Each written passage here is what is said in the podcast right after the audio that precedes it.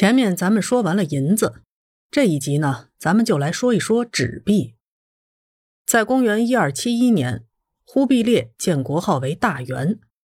这个建议呀，来自一个叫做刘秉忠的汉人官员。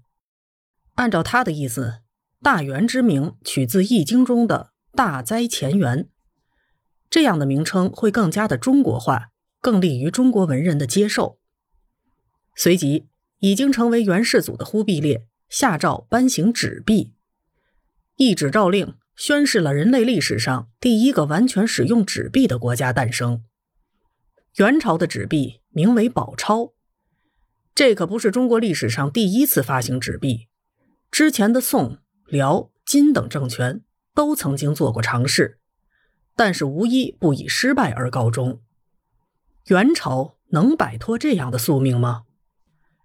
纸币最早呢是出现在唐朝，名为飞钱，但是因为使用面窄，没有形成规模，所以咱们就先不去说它了。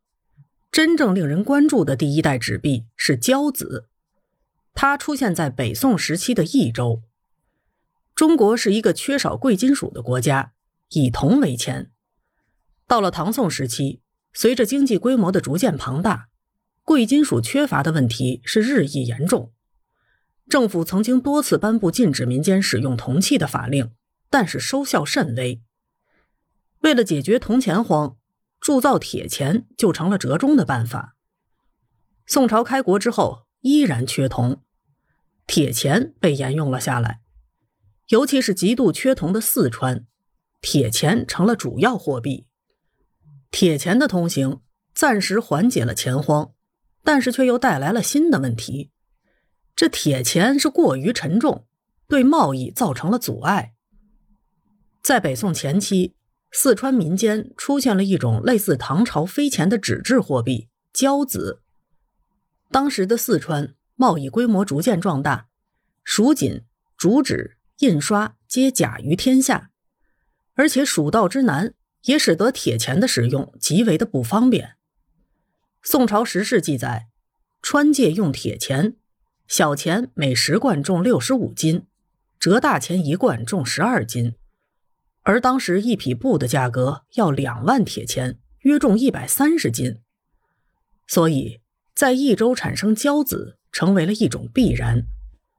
我们现在已经没办法确知交子的具体起源，但是根据记载，最初应该是由民间商人联合发起的，在经历了初期的混乱之后。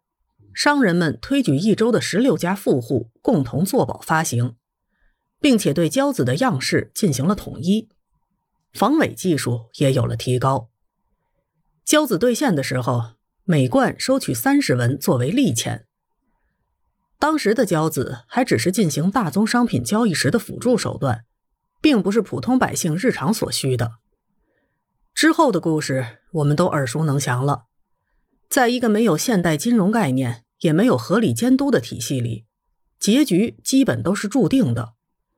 十六家交子户因此大发利市，但是却缺少货币发行的准备金概念，随之而来的就是挥霍挪用，再随之而来的就是挤兑，于是被告到了官府，官府呢就将他们收为官有官营。宋仁宗天圣元年，也就是一零二三年。朝廷在四川设立了益州交子务，民间联合商户就此散伙了。官办交子务成立之后，朝廷对于交子的发行、流通、兑换建立起了一整套较为完备的制度。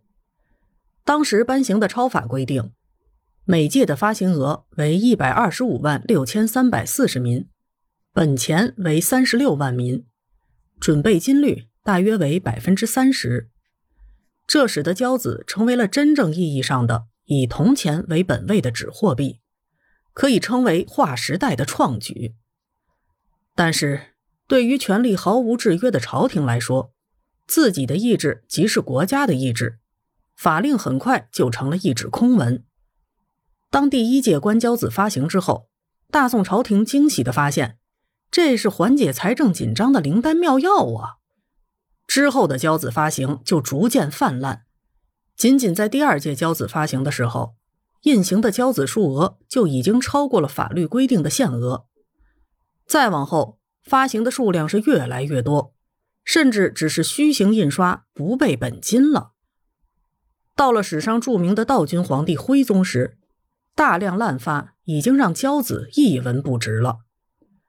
崇宁四年，也就是一一零五年，跟草纸一样的交子改弦更张，改为钱引，重新按照旧法印行，恢复限额与准备金，币值再次稳定下来。很快，战争降临了，退居东南一隅的宋朝陷入战争的泥淖，无法自拔，铜产量也只有一年十万贯，根本就没法满足需求。连铁钱的铸造成本都无法承受，只能通过不断的增加纸币的发行量，将危机转嫁到百姓的身上。南宋覆亡之前，吏治一片腐朽，贪污盛行，导致财政危机加剧，朝廷只能变本加厉的通过发行纸币来舒缓一时的困难。到了宁宗庆元元年，也就是一一九五年，发行东南会子。每届发行三千万贯，之后不断的滥发，造成恶性膨胀。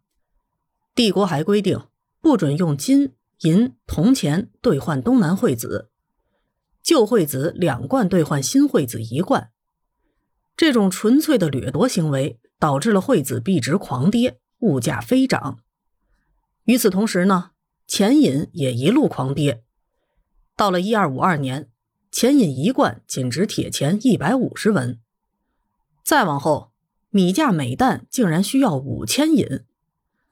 到这个时候，宋朝的经济已经彻底崩溃了。